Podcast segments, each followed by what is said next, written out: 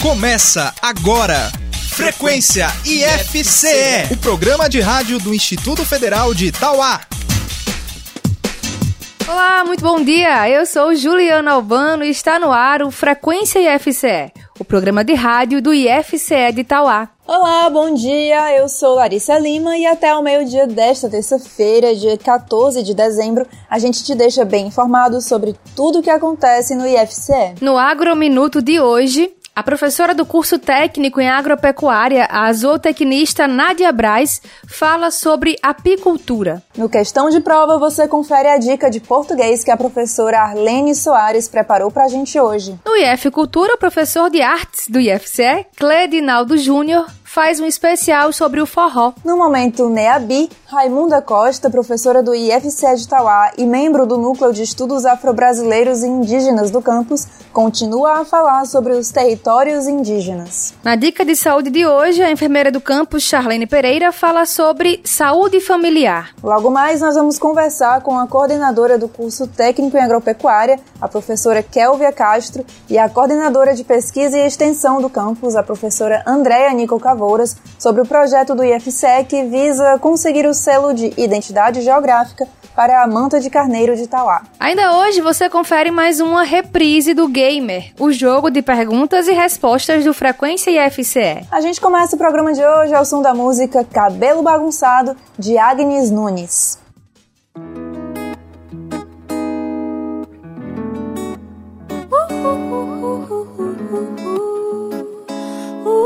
Frequência IFCE. Sublime o jeito que você olha quando atravessa essa porta. Me conta que já não suporta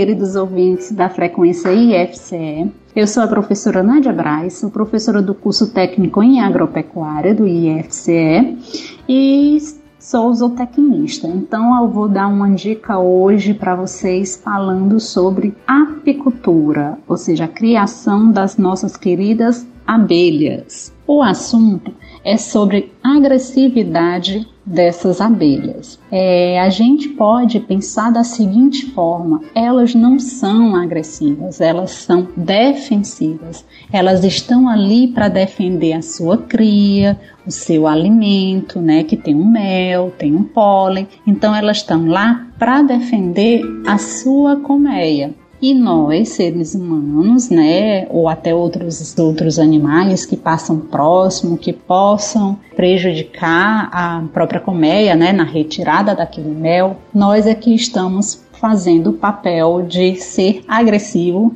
com elas. Então eu vim aqui para falar para vocês quais são os fatores que podem aumentar essa defensividade delas. Então, você instalar um apiário, instalar sua colmeia em um lugar onde há muito movimento, elas podem ficar mais agressivas, elas podem atacar pessoas, podem atacar animais. Quando está num período de estiagem que não está tendo muito alimento, então elas vão em busca desses alimentos, elas vão se tornar mais agressivas, vai ter uma disputa por alimento entre as abelhas de diversas colmeias. Então, a gente precisa também alimentar essas, com essas abelhas num período onde não está tendo é, alimento, né? É, outra dica interessante é que se você colocar, for fazer esses manejos com um cheiro muito forte, passar um perfume e tudo, isso vai ser estranho para elas, né? Então elas tendem é, atacar mais a, a, o apicultor. E além de fazer usar aquela indumentária, né, que é a, a vestimenta para o apicultor, se você for usar com as cores mais escuras, como preta e marrom, para elas, é, tem, elas acabam tendo que atacar mais do que usar a cor branca, né, porque a visão dela ultrapassa o ultravioleta, então elas conseguem é, se estressar mais quando a cor ela é mais escura. Se você for fazer o manejo, né, nos dias impróprios, é, por exemplo, no dia que está chovendo, aí você vai lá fazer o manejo e isso acaba sendo prejudicial, porque muitas das, das abelhas não chegaram nem aí ao campo, né? Então elas vão lhe atacar ainda mais. Evitar esse excesso de revisões também durante o a criação, né? Então evitar fazer toda semana ou de três em três dias, porque além delas ficarem mais estressadas, elas podem também chegar a enxamear.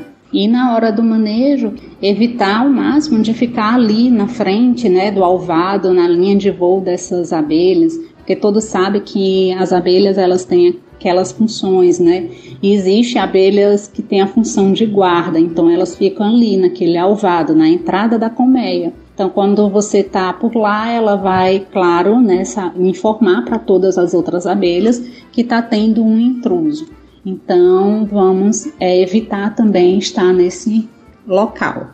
Pois é isso, gente. É, eu tenho certeza que essas dicas que eu passei para vocês podem ajudar bastante a evitar acidentes durante o manejo, né, que vocês estiverem fazendo na própria, é, no próprio apiário ou nas colmeias. Eu agradeço a atenção de todos e até a próxima. É isso, se você ficou com alguma dúvida ou quer sugerir algum tema para o Agrominuto, entre em contato conosco pelo nosso WhatsApp 34374249. Bom, como você sabe, o Frequência IFCE abre espaço também para artistas e bandas do cenário musical independente. Hoje, a gente te apresenta a dupla Pretos. Pretos é uma dupla formada pelos irmãos Magno Souza e Maurílio de Oliveira. Eles são cantores, instrumentistas, produtores, atores e compositores de samba, foram integrantes do Quinteto em Branco e Preto e são os idealizadores da comunidade Samba da Vela desde o ano 2000. Os irmãos possuem músicas gravadas por Maria Rita, Beth Carvalho, Alcione, Jair Rodrigues, além de parcerias com Paulo Miklos, Emicida, Salgadinho, entre outros.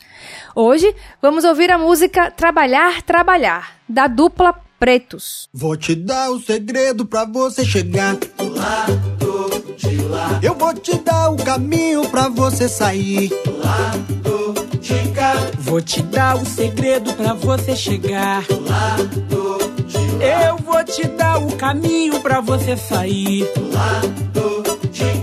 É trabalhar, trabalhar. É trabalhar, trabalhar. Até o vizinho reclamar como é que pode. Alguma coisa tá por trás, eu não me engano.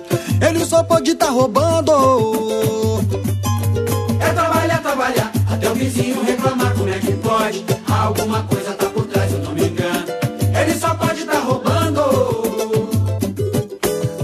conta pra vencer, ele não vai pagar. Se falta um rango pra comer, ele não vai chegar. Se precisar de um parceiro, ele não vai trincar. Não vai, não, não vai.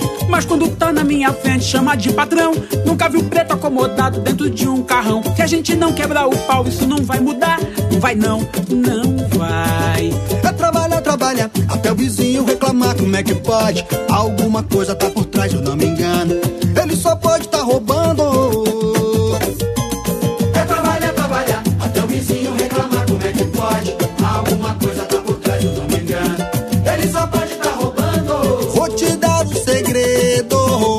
Te dar o segredo pra você chegar. Eu vou te dar o caminho pra você sair. Vou te dar o segredo pra você chegar. Eu vou te dar o caminho pra você sair. É trabalhar, trabalhar, trabalhar. É trabalhar, trabalhar. Até o vizinho reclamar como é que pode. Alguma coisa tá por trás, eu não me engano. Ele só pode tá roubando. É trabalhar, trabalhar. Até o vizinho reclamar como é que pode. Alguma coisa tá por trás, eu não me engano. Ele só pode tá roubando. Se tem um conta pra vencer, ele não vai pagar. Se falta um rango pra comer, ele não vai chegar. Se precisar de um parceiro, ele não vai trincar. Não vai, não, não vai. Mas quando tá na minha frente, chama de patrão. Nunca viu preto acomodado dentro de um carrão. Se a gente não quebrar o pau, isso não vai mudar. Não vai, não, não vai. É trabalhar, trabalhar, até o vizinho reclamar como é que pode. Alguma coisa tá por trás, eu não me engano. Ele só pode tá roubando. É trabalhar, trabalhar, trabalhar. Trabalhar, trabalhar. Até o vizinho reclamar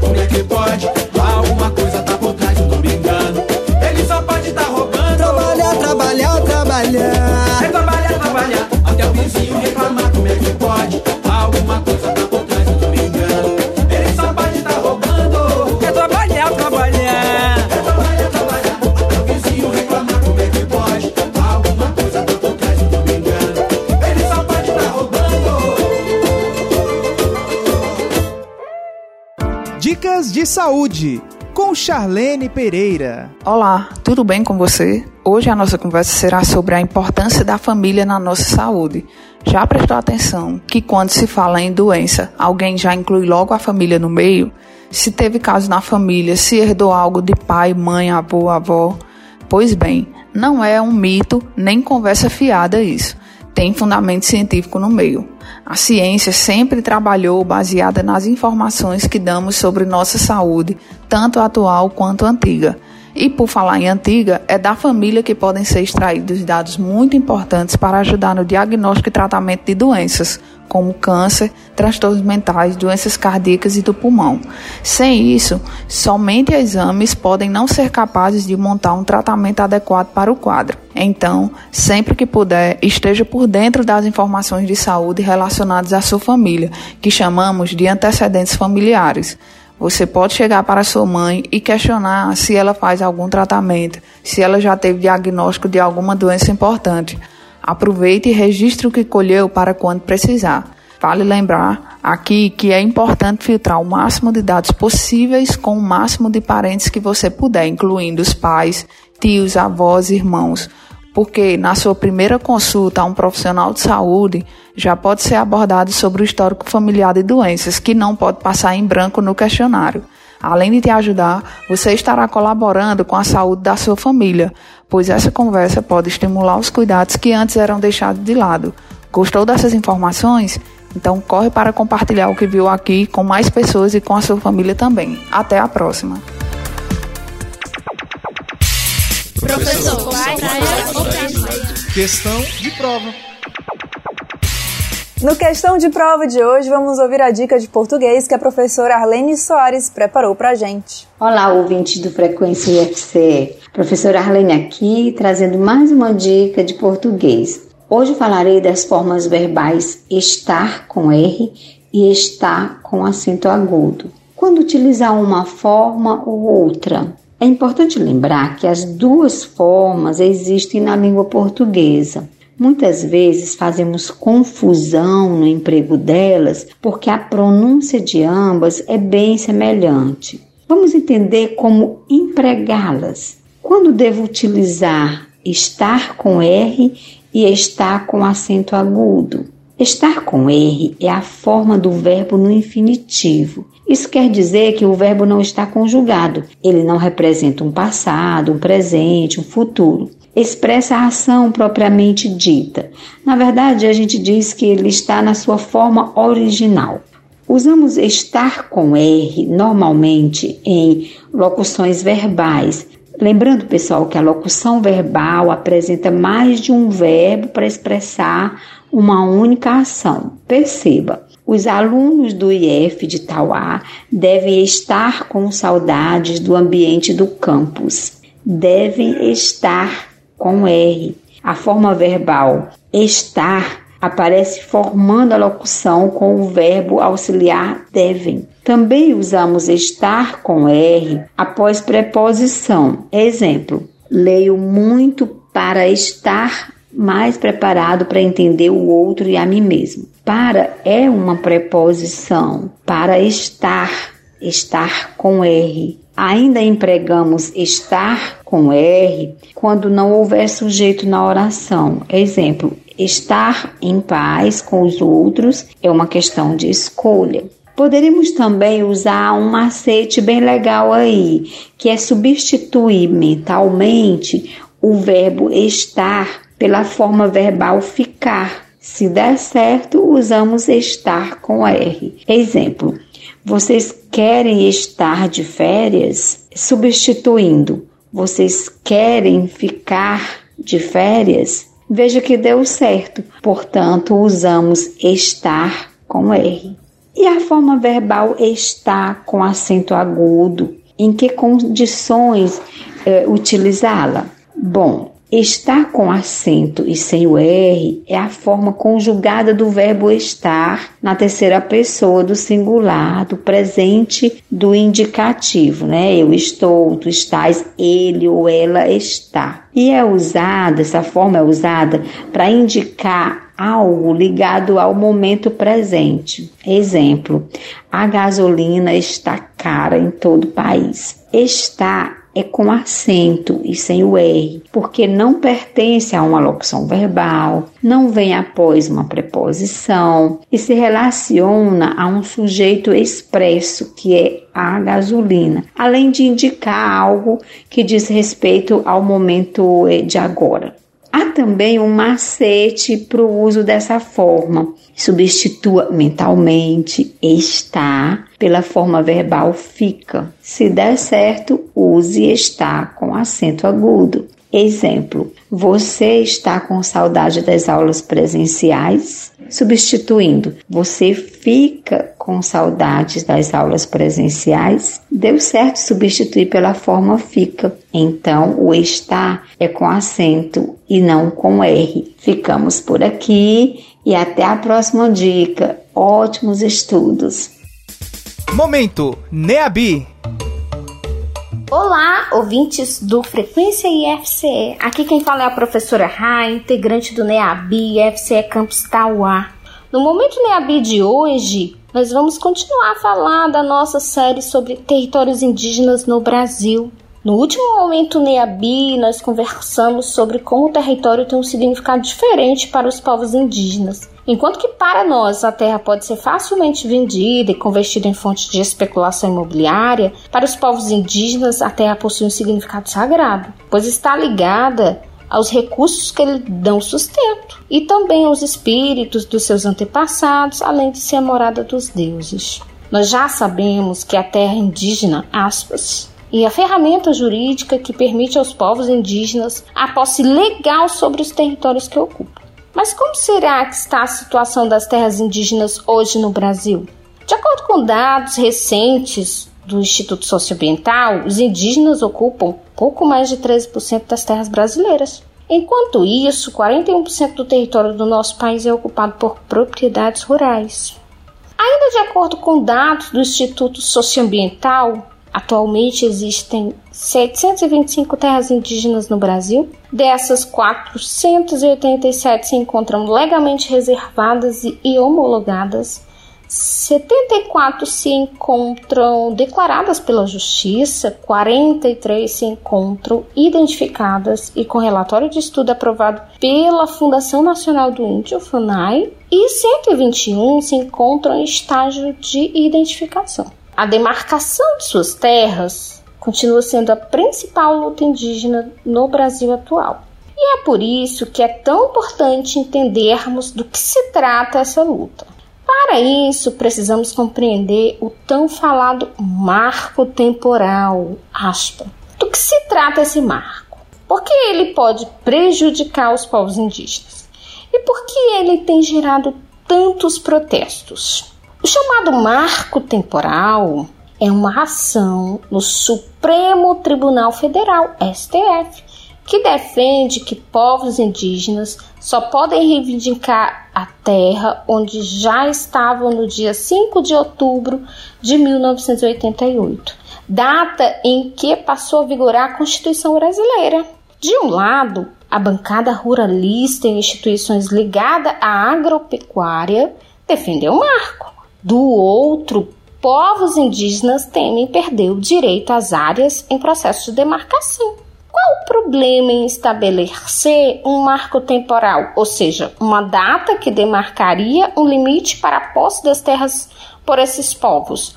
Primeiramente, é necessário lembrar que os indígenas têm direito originário à terra. Aspas pois esses povos já estavam aqui muito antes da criação do Estado brasileiro. Além disso, a tese do marco temporal, aspas, ignora que há povos que foram expulsos de suas terras por causa da violência, devido à expansão rural e urbana, pelo desmatamento ou por morrerem em função da proliferação de doenças. Então, esses povos não estariam presentes nesses territórios nessa data, mas não por escolha deles. Por isso, seria injusto usar essa data como marco. Assim, povos indígenas de norte a sul do país se mobilizaram durante os meses de agosto e setembro, data em que estava ocorrendo a votação do caso pelo STF, para lutar contra o marco temporal. Em Brasília, chamou atenção o acampamento Luta pela Vida, que reuniu indígenas de todo o país desde o dia 22 de agosto. Reuniu e continua reunindo. Durante as votações, o relator ministro Edson Fachin votou contra o marco temporal enquanto o ministro Nunes Marques votou a favor. O placar estava em 1 a 1 quando, no dia 20 de setembro, o ministro Alexandre de Moraes pediu a suspensão do julgamento para que houvesse mais tempo para se analisar as implicações do caso. Assim, a questão segue em aberto, sem prazo determinado para a retomada do julgamento. Enquanto isso, o futuro dos povos indígenas continua incerto. Mas será que a demarcação das terras indígenas traz implicações apenas sobre a vida desses povos? Quais seriam os benefícios que a demarcação das terras indígenas traria para nós? É sobre esse assunto que nós falaremos no próximo Momento Neabi. Até lá!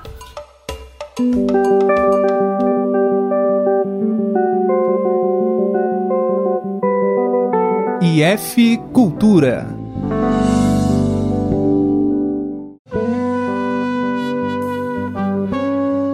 Olá pessoal, meu nome é Cledinaldo Júnior, sou professor de música do campus Tauá e esse é o quadro IF Cultura. No nosso último programa do ano, a gente fala sobre o forró. E tem dois motivos específicos da gente falar sobre o forró no último programa do ano. O primeiro é que na semana passada o forró foi considerado e declarado Patrimônio Cultural e Imaterial do Brasil pelo IFAM, que é o Instituto do Patrimônio Histórico e Artístico Nacional. E isso é algo bastante relevante, pois um ritmo como o forró é, ser declarado um patrimônio cultural e material do Brasil faz com que os meios públicos de conservação e também de fomento ao gênero tenha mais respaldo e invista mais para a permanência e sobrevivência do forró. Segundo é que no dia 13 de dezembro a gente comemora o aniversário do forró. E essa data faz justamente referência ao maior ícone do forró que foi o Luiz Gonzaga, também considerado o rei do paião, que tem o dia 13 de dezembro a sua data de aniversário. E todo ano a gente comemora o Dia Nacional do Forró nessa data tão especial. Existe uma infinidade de compositores, de músicos que a gente poderia escutar nesse dia para fazer uma homenagem ao forró. A música que eu trago para vocês se chama Forró número 1, também chamada de Sanfona Velha do Fole Furado. É uma composição de Cecel, uma compositora que a gente também homenageia nesse dia. E na gravação a gente traz como intérprete o próprio Luiz Gonzaga, a maior referência do forró, junto com a cantora Gal Costa. E a letra dessa música é bastante interessante porque ela traz uma descrição da festa do forró, né, com todas as suas peculiaridades, onde mesmo com a sanfona velha, o sanfoneiro ele dá o seu recado, né, através da dança, do namoro, sobre o som perfeito do forró. E a música narra toda essa festividade, essa alegria que está em torno da reunião, né, que é um forró. Então vamos escutar Forró número 1, composta por Cecel.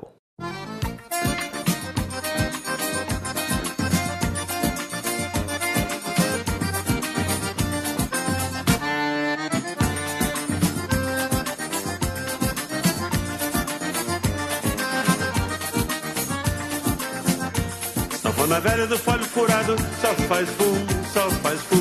Mesmo assim o cavaleiro faz um refungado e o coração da morena faz tum-tum.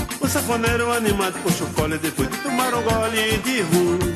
E aja fum, aja fum, aja fum, forró com esse fole é forró número um. E aja fum, aja fum, aja fum, forró com esse fole é forró número um. Sanfona velha do fole furado, só faz fum, só faz fum. Assim o cavaleiro faz um refungado e o coração da morena faz tum-tum. O safoneiro animado puxa o fole depois de tomar um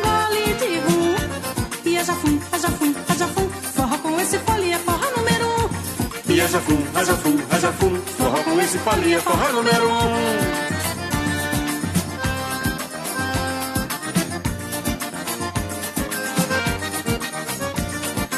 Vem gente de todo lado conhecer o sanfoneiro Porque ele é o primeiro a tocar no colo furado. Em pouco tempo já começa o zum zum zum. Sanfona velha assim não se vê em canto nenhum. E é jafum, é jafum, é jafum Forró com esse toque é forró número um. E é jafum, é jafum, é jafum Forró fole é forró número um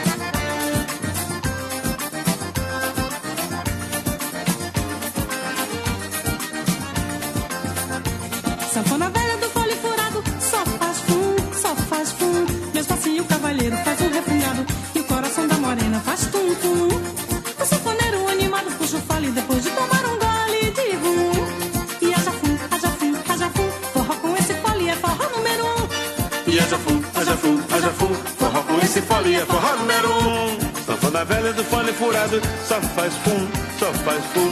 Mesmo assim o cavaleiro faz um refogado E o coração da morena faz tum-tum. O sanfoneiro animado puxa o fole Depois de tomar um gole de rum.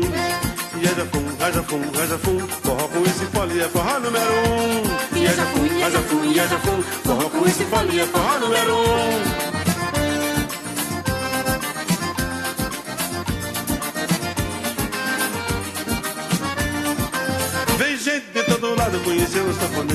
ele é o primeiro, toca no folho furado.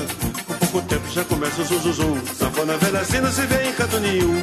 E é jafum, é jafum, é jafum. Forró com esse folia é forró número um. E é jafum, é jafum, é jafum. Forró com esse folia é forró número um. Legal, Diga aí, mestre. tá gostando do forró?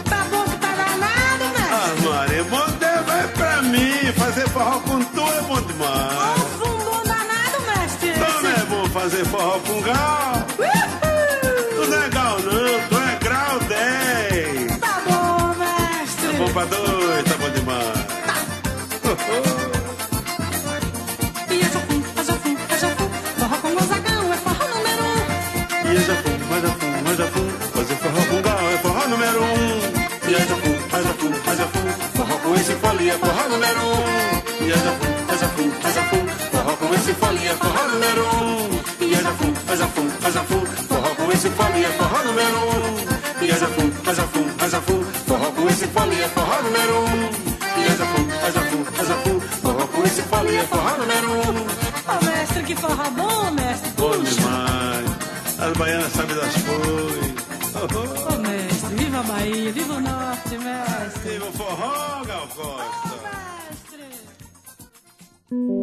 Acabamos de escutar Forró número 1, também chamada de Sanfona Velha do Fole Furado, música de Cecel, interpretada por Luiz Gonzaga e Gal Costa. E essa é uma homenagem ao forró, respeitando aí o Dia Nacional do Forró, dia 13 de dezembro, é uma homenagem a esse gênero tão importante da nossa cultura nordestina. Você sabe como surgiu o panetone? A origem do panetone é um mistério e existem algumas versões sobre como teria surgido o prato. Segundo uma delas, o panetone teria sido criado por um padeiro chamado Tony, que trabalhava na padaria Della Grazia, em Milão, na Itália, na época do duque Ludovico o Mouro. De acordo com a lenda, o jovem padeiro era apaixonado pela filha do patrão e teria inventado o pão doce para impressionar o pai da sua amada. Os fregueses da padaria passaram a chamar o novo produto de panidetone, que evoluiu para panaton e depois para panetone. Segundo outra versão, panetone teria sido inventado na corte de Ludovico o Mouro na véspera do Natal entre os anos 1494 e 1500. Conta a lenda que em um dos natais a sobremesa que havia sido preparada queimou ao ser assada. Um dos empregados da cozinha, chamado Antônio, havia preparado uma massa com sobras de ingredientes que ele pretendia levar para casa. Sem outra opção, o cozinheiro ofereceu sua massa para servir como sobremesa para a corte. O prato foi tão apreciado que Ludovico perguntou qual era o nome da iguaria. O jovem Antônio, chamado para responder à pergunta do duque, disse que a sobremesa não tinha nome. Então Ludovico resolveu chamá-la de Panidetone, dando origem ao nome. O panetone chegou ao Brasil após a Segunda Guerra Mundial com a vinda de imigrantes italianos. Embora o panetone tenha nascido de um pão doce, desde o princípio a sua receita sofria modificações. Na Itália, o negócio é tão sério que desde 2005 existe uma legislação especificando os ingredientes que devem ser usados para um panetone ser considerado panetone de verdade. Eu adoro panetone. Você gosta, Larissa, de panetone? Eu gosto de chocotone. Hum. Aquelas frutas cristalizadas ali eu não, não sou fã. Eu gosto do sabor do pão. ah, é bom, é diferente. Gamer Frequência IFCE. É hora do Gamer, o jogo de perguntas e respostas do Frequência IFCE. O Gamer funciona assim: dois competidores enfrentarão cinco perguntas em 60 segundos. Quem fizer o maior número de respostas corretas em menos tempo ganha. Mas atenção, não pode ficar chutando a primeira resposta, é a que vale. Para jogar com a gente hoje aqui temos a participação dos alunos do curso de Agropecuária, Vitor Cirilo e Matheus Chagas. Bem-vindos, rapazes. Olá. olá, obrigado. Bom, pra gente saber quem vai começar, vamos ao sorteio. Quem começa é o Matheus, então Vitor vai esperar fora dos estúdios só por uns instantes, tá bom, Vitor? Tá bem. Matheus, está preparado? Estou sim. Vamos só recapitulando aqui, tá bom? São cinco perguntas em um minuto. Se você não souber a resposta, pede pra pular. Depois eu retomo aquela pergunta que você pulou, tá bom? Ok. Vamos lá, Matheus. Tempo. Valendo! Na tabela periódica, o símbolo Fe indica qual elemento químico? Fe. Pule para outra. Vamos lá. Qual o coletivo de ilha? Ilha, coletivo, Fala do português. Coletivo de ilha. pule outra. Complete o ditado. Aqui se faz. Aqui se paga. Resposta correta. Em que ano se deu o golpe militar no Brasil? Qual foi o ano que aconteceu? O ano que aconteceu, É, que começou. 1980. Ah, resposta errada. Em que ano Santa Teresa tornou-se distrito de Itauá? 2000. Não, resposta errada. Na tabela periódica, o símbolo Fe indica qual elemento químico?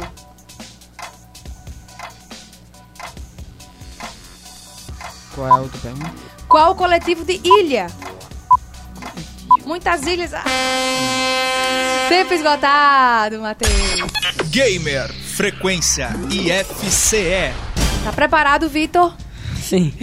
Vamos lá, só recapitulando, tá bom? São cinco perguntas em um minuto. Se você não souber, pede pra pular. Depois eu retomo aquela pergunta que você pulou. Beleza? Tá. Vamos lá. Tempo.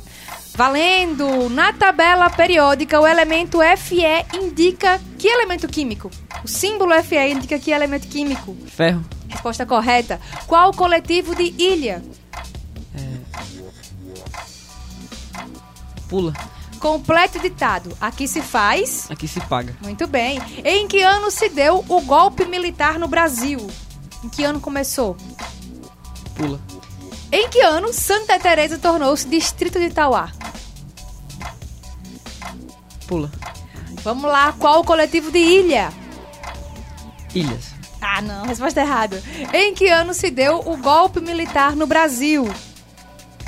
Qual foi o ano que começou o golpe militar?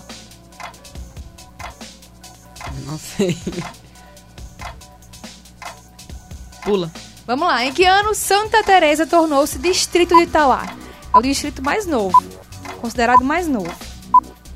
Ah, tempo esgotado. Gamer, frequência IFCE. Vamos agora conferir o gabarito das perguntas de hoje. Na tabela periódica, o símbolo Fe indica qual elemento químico? Ferro. Qual o coletivo de ilha? Arquipélago. Complete ditado: aqui se faz, aqui se paga. Em que ano se deu o golpe militar no Brasil? Foi em 1964. E em que ano Santa Teresa tornou-se distrito de Itauá? Foi em 1987. Com dois acertos contra um, Vitor leva o gamer de hoje. Parabéns, Vitor! Quer mandar um alô pra alguém, Vitor? Sim. Patrão de agropecuária do IFCE, Campos Tauá. Muito bem, e você, Matheus? Do pessoal todo do IF. Muito bom. Obrigada pela participação, foi show. Valeu e bem-vindo de volta às aulas, Obrigado, né? obrigado. Valeu, galera. Até a próxima. Até. Tchau, tchau. O gamer vai ficando por aqui. Gamer, frequência IFCE.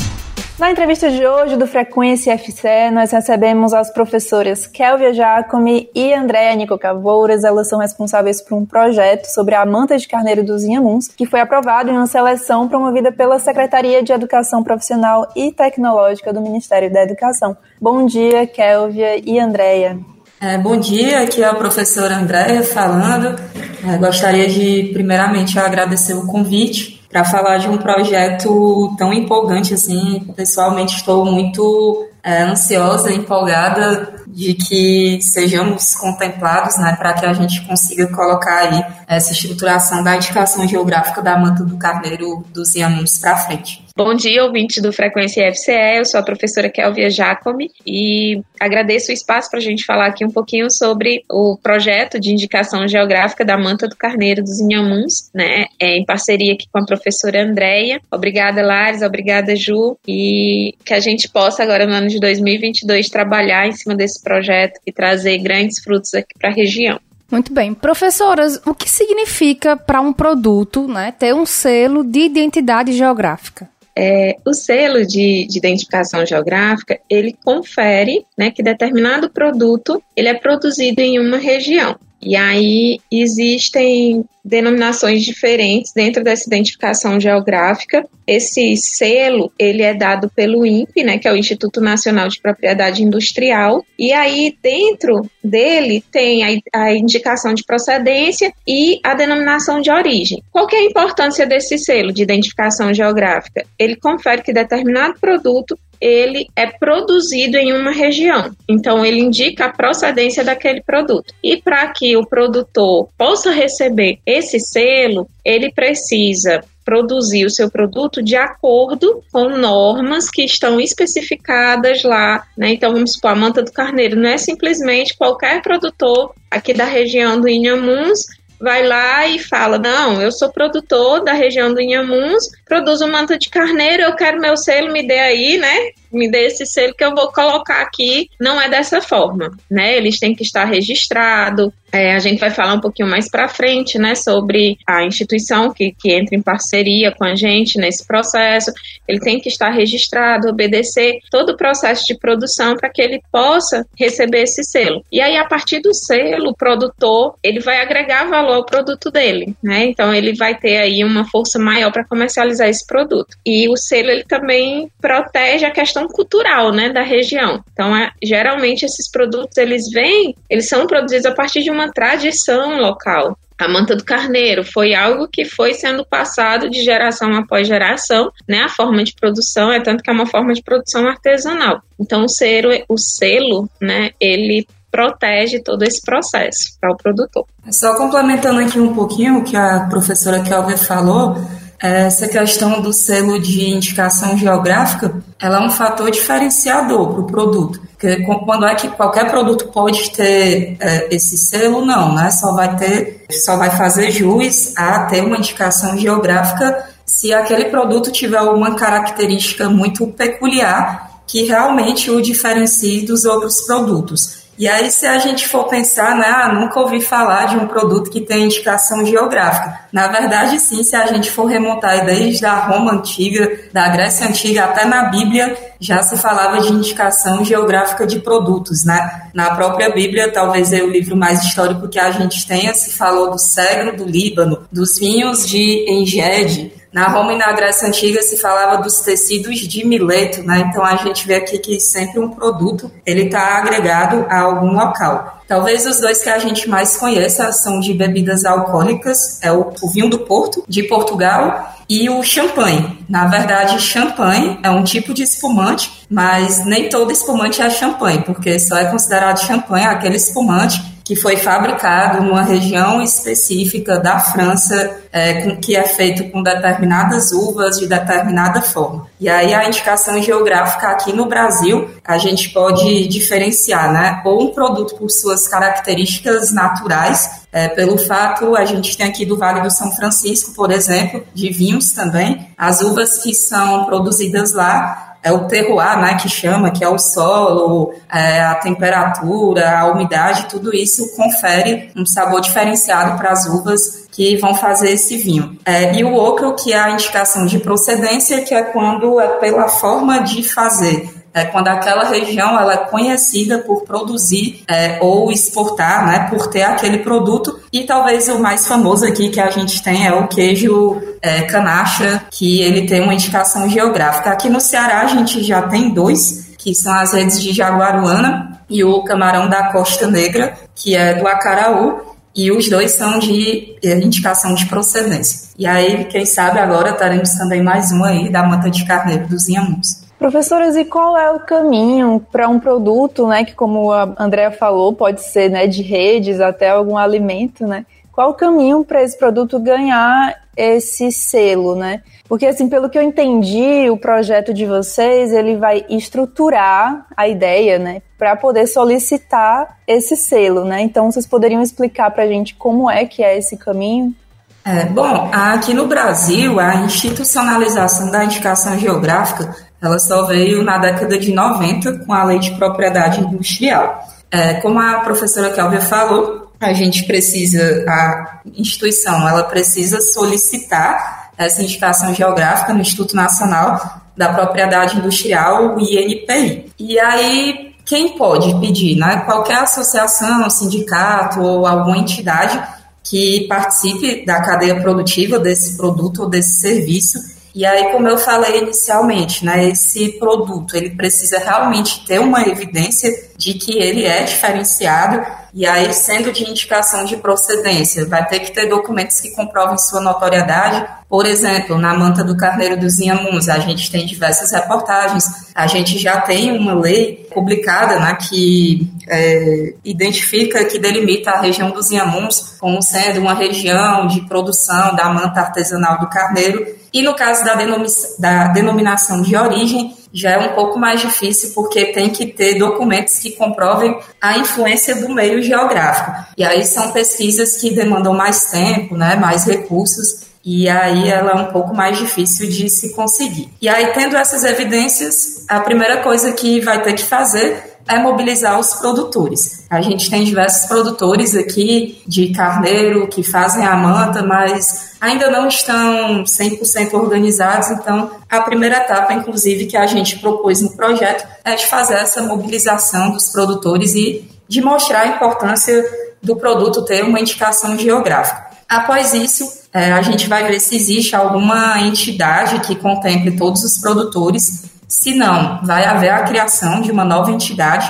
E aí o terceiro ponto é descrever o produto, né? Não, qual é o produto aqui que a gente vai solicitar a indicação geográfica, é a manta é, de carneiro dos Inhamuns, que consiste nisso, nisso, nisso, e dizer tudo que já foi feito, todos os estudos, todas as reportagens, que o projeto que foi solicitado foi bem isso, né? A gente tem aí desde a década de 80 já instituições como o MAPA, a Embrapa, é, o SEBRAE, outras instituições de ensino, diversas teses, dissertações, artigos científicos publicados nessa área, né, que mostram essa peculiaridade da multa de carneiro aqui. E aí, em seguida, tem que ter um caderno de especificações técnicas, que é o que a professora Kelly falou no início, para dizer quem é que é é, a manta de carneiro, né, quem que é o produto de indicação geográfica, que não é qualquer um. Inclusive, quando vem um selo desse, é, pode haver falsificações, e para evitar isso tem que estar bem elaborado qual a região, é, o que, é que o produtor tem que fazer, é, como é que o carneiro tem que ser criado, qual a raça de carneiro. Então tem que estar tudo é, extremamente especificado. E, além disso, descrever os mecanismos de controle, né, para evitar essa falsificação. Eu achei bem interessante que fui a uma palestra de um produtor lá do queijo canastra e ele disse que estava tendo muita falsificação e a, o mecanismo de controle que eles encontraram foi uma etiqueta que é feita com a caseína, que é uma proteína, então a etiqueta é no próprio queijo. E aí não tem como falsificar, porque é muito caro. Antes, quando, quando vinha numa embalagem, eh, se falsificava e aí eles conseguiram esse mecanismo de controle. É, esse caderno de especificações vai ter que ser aprovado em assembleia da entidade e aí, em seguida, que tiver com toda essa documentação, o estatuto da Assembleia, o caderno, tudo isso vai entrar no site do INPI e solicitar. O processo ele é feito todo de forma virtual e aí tem os prazos lá que essa instituição ela vai seguir. Aí, resumindo, né, o primeiro de tudo é mobilizar os produtores mostrar a importância de ter uma indicação geográfica e fazer esses documentos técnicos, que é justamente o objetivo do projeto. Né? A gente vai trabalhar nessas duas linhas, que é na elaboração do caderno de especificações e na mobilização dos produtores, porque não adianta a gente ter esforços é, de tentar uma indicação geográfica se os maiores interessados, que são os produtores, eles não fazem parte. Então, eles são nossos principais aliados. O projeto tem que ser com eles, para eles, né, e a partir deles. Perfeita, né? A professora André, ela descreveu de forma perfeita aí os passos e aí deixa claro né, para quem está nos ouvindo, quem tem interesse, né, no assunto, que é um processo que ele tem etapas né? Então, e é um processo que não acontece da noite para o dia. Como a professora Andréia bem explicou, para dar entrada nesse pedido, é preciso a gente comprovar que existe um produto com características específicas, que esse produto ele já vem sendo estudado, ele já vem sendo falado, né? Então tudo isso, inclusive tem é, no projeto, quando você vai enviar esse projeto, né, você tem que comprovar através de reportagens, de estudos, que esse produto ele é indicado para um selo de certificação. Então, por que, que eu estou falando isso? Porque alguns produtores já nos procuraram no Instituto pedindo auxílio para a criação de selos, né, para produtos artesanais, não só para a manta, mas também para o queijo de Tauá. E aí tem essa, essa ideia de que é muito simples. Não, a gente entra e pede um selo, né, um selo para o produto artesanal. Não é dessa forma, né? Não é simplesmente pegar um selo e colocar no produto. Quando a gente pensa, né, em produtos para alimentação humana, principalmente, a gente tem que ter muito cuidado com a questão da saúde, né, da sanidade desse alimento alimento. Então todo o processo ele tem que ser muito bem elaborado, ele tem que ser muito bem trabalhado. E aí é tanto que as leis, né, já vem alguns projetos de leis, algumas leis que vêm trabalhando em cima disso. A Andréia até falou, né, tem uma lei de 2015 que reconhece a região dos Inhamuns como uma produtora de ovinos e caprinos. Tem um projeto de lei de 2020 que trata aí sobre a caracterização da manta do carneiro dos Inhamuns. Então vejam que isso isso, apesar da manta ela já ser conhecida há muito tempo, esses processos mesmo para certificação, né, para o selo do, do, produto, eles são relativamente recentes. E como muito bem colocado professora, pela professora Andréia, a participação e o envolvimento dos produtores nesse projeto específico, ele é fundamental, né? Não adianta a gente trabalhar com tudo isso, concorrer em edital, ser aprovado e tentar executar o trabalho se não houver envolvimento dos grandes interessados, que são os produtores. Por que, que os produtores são os grandes interessados? Ah, o selo ele vai beneficiar os consumidores, sem sombra de dúvida, né? Um selo que certifica a origem daquele produto e também, né, vai certificar o processo de produção, né, daquele determinado produto. Mas os maiores beneficiados são, sem dúvida, os produtores. Aqui em Tauá, e aí a gente falando sobre o, o arranjo produtivo local, sobre a cadeia produtiva da ovinocultura, Tauá, ele é reconhecido né, como município com o maior rebanho de ovinos e caprinos do estado do Ceará. É uma das principais atividades econômicas da região é a produção de pequenos ruminantes, né, de ovinos e caprinos. No entanto, a cadeia produtiva, ela ainda não é uma cadeia bem organizada. Então, ok, os produtores sabem produzir os animais, só que tem uma grande dificuldade aqui, que é o que a gente fala de porteira para fora, que é a comercialização dos animais e dos produtos produtos oriundos desses animais, né? É, aqui ainda não se tem aqui em Tauá a certificação, né, o selo para que esses animais possam ser produto, né, possa ser comercializado. Então, os selos, a inspeção, né, os selos de inspeção a fiscalização no, no abate para que eles possam ser comercializados. Então, é um ponto que os produtores sempre batem, né? Essa questão da comercialização, do valor muito baixo do produto. Aqui, a maior parte dos animais, eles são vendidos vivos para serem abatidos, principalmente em Fortaleza. E o produtor perde muito, né, nessa forma de comercialização, porque aí a gente tem os atravessadores, né, que, que tem que tirar o deles também. Então, tem tendo esse selo, o produtor ele vai poder agregar valor ao produto dele, ele vai ter outras formas de comercializar, ganhando aí é, dentro do ponto que é o ponto mais fraco dentro dessa cadeia aqui, né, da, da cadeia da ovinocultura no, na região, que é a parte da comercialização, tá? Então, eu acho que o ponto fundamental desse projeto mesmo é o que a professora Andréia falou, para que o projeto é, tenha sucesso, é fundamental a participação dos produtores, o engajamento dos produtores é, junto com, com as instituições, né? No caso, uh, o IFCE e é, a ASCOSE, né? Que é a Associação dos Criadores criadores de ovinos e caprinos, que é a instituição que está como parceira no projeto. E até porque quem tem que fazer a solicitação é a associação, né? São os produtores, a gente está aqui enquanto instituição de ensino, pesquisa e extensão para tentar organizar tudo que já foi feito sobre o produto, fazer um compilado, reunir essa documentação e auxiliar né, a associação. E essa questão que a professora Kelber falou do preço, quando eu fui conversar com o presidente da associação, ele falou que estava vindo um pessoal da Bahia comprar carneiro em pé, né, que chama vivo, aqui. Agora imagina, com o preço que está a gasolina, ainda tem gente vindo da Bahia para cá comprar o animal, é porque realmente o produto é muito bom e está sendo vendido muito barato, né? Então a gente vê como é essencial que esse produto tenha é, esse selo de indicação geográfica. Professoras, e como é que os produtores serão qualificados? É, uma das etapas do, do processo é justamente fazer esse caderno de especificações técnicas. E aí ali, de forma coletiva, vai ser definido os pré-requisitos né, que é, um produtor precisa ter para poder ser certificado como a manta do carneiro dos Inhamuns. E a adesão é livre, né? É livre adesão, nenhum produtor é obrigado a solicitar que o produto dele seja certificado. Mas quem quiser pode pedir e vai ver se segue aqueles pré-requisitos ali que tem. Qual é a previsão né, de início e de duração do projeto? E outra coisa, qual é o recurso financeiro que a CETEC vai disponibilizar para executar o projeto? Você já tem essa informação também?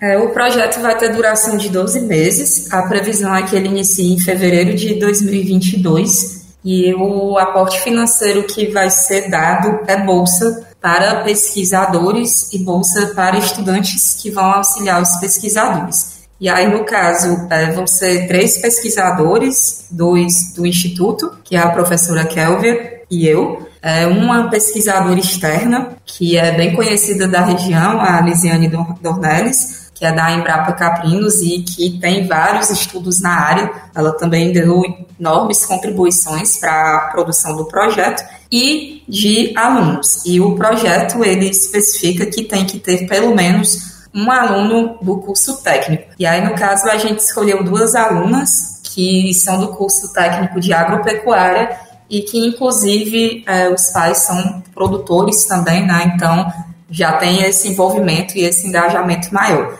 E aí o recurso financeiro que vai vir são bolsas para ajudar, né, que a gente consiga organizar essa documentação. Porque muita coisa já foi feita da questão da manta de carneiro, da tentativa de estruturação da SG. É, no caso desse produto em específico, tem muita coisa. O que está faltando é organizar e entrar. E aí, ao final do projeto. A ideia é que a gente esteja com toda essa documentação, tudo que é exigido para que a associação ela possa, enfim, dar a entrada. Então é isso, professoras. Obrigada pela conversa e a gente deseja sucesso ao projeto. Muito obrigada, gente. Obrigadão. Agradeço demais o convite. Foi um assunto muito bom aqui de conversar. E vamos torcer aí para que a gente consiga finalmente, né, fazer essa estruturação e essa indicação. Vai dar certo. Um beijo, gente. Até mais. Bom, o Frequência FCE vai ficando por aqui, mas você pode nos acompanhar nas nossas redes sociais. É isso aí, no Facebook e no Instagram nós somos o arroba IFCE Tauá. O nosso site é o ifce.edu.br barra Tauá. O nosso canal no YouTube é youtube.com barra IFCE Tauá o nosso podcast, o IFCast Tauá, você pode ouvir no Anchor, no Deezer ou no Spotify. E o IFCE conta também com um novo podcast que se chama Escuta Essa. É um podcast produzido pela equipe de comunicadores do IFCE que conta histórias que mostram como a educação pública de qualidade pode criar oportunidades e transformar vidas. Você pode ouvir esse podcast no Anchor, no Deezer, no Spotify ou no Google Podcasts. Então é isso, a gente encerra o último Frequência IFCE do ano em clima de Natal ao som da música Jingle Bell Rock de Bob Helms. E a gente deseja para você um feliz Natal e um ótimo ano novo e a vontade de nos reencontrarmos no ano que vem. Até lá. É isso, boas festas para todo mundo, feliz Natal, um próspero ano novo. Se cuidem e até ano que vem. Tchau.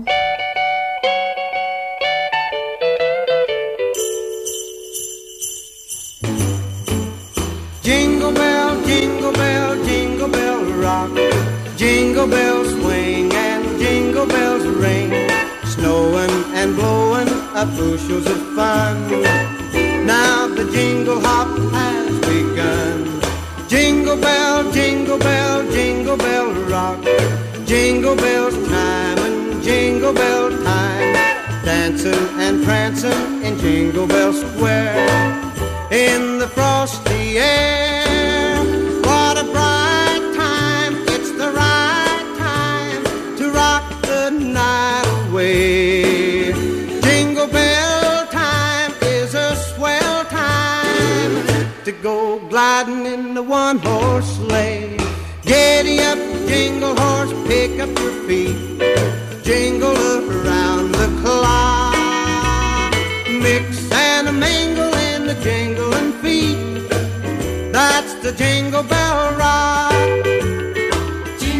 Frequência IFCE